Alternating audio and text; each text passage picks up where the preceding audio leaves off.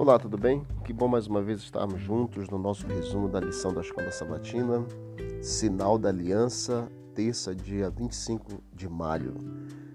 Êxodo capítulo 31, versículo 16 e 17 diz assim: Os filhos de Israel guardarão o sábado, celebrando por aliança perpétua de geração em geração.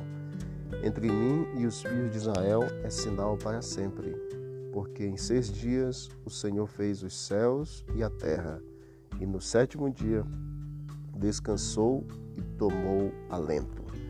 O sábado é designado como um sinal em quatro ocasiões nas Escrituras: Êxodo 31, 13 e 17, e Ezequiel capítulo 20, versículo 12 e versículo 20 também.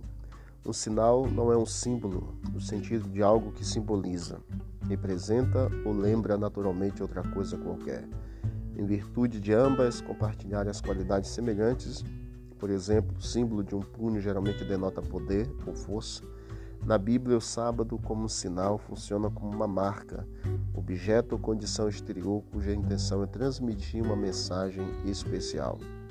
Capítulo 4 de Hebreus, versículo 1 até o versículo 4, e Gênesis 2, versículo 3, nos fala do descanso e aqui nos ajuda a lembrar de que assim como o Senhor Deus descansou, todos nós também devemos descansar na sua graça, visto que todos nós nada podemos fazer para merecê-la.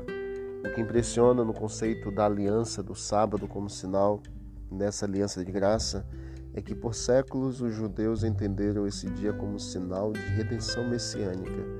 Eles viam no sábado uma prévia da salvação no Messias. Visto que entendemos que a redenção vem somente da graça e que a aliança é da graça, a relação entre sábado, a redenção e a aliança se torna clara.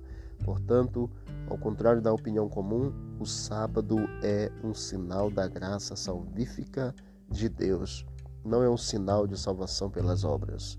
Que todos nós possamos descansar no sétimo dia, porém, descansar também na graça do nosso Senhor e Salvador Jesus Cristo, porque por meio dele que nós encontramos a nossa salvação. Vamos orar?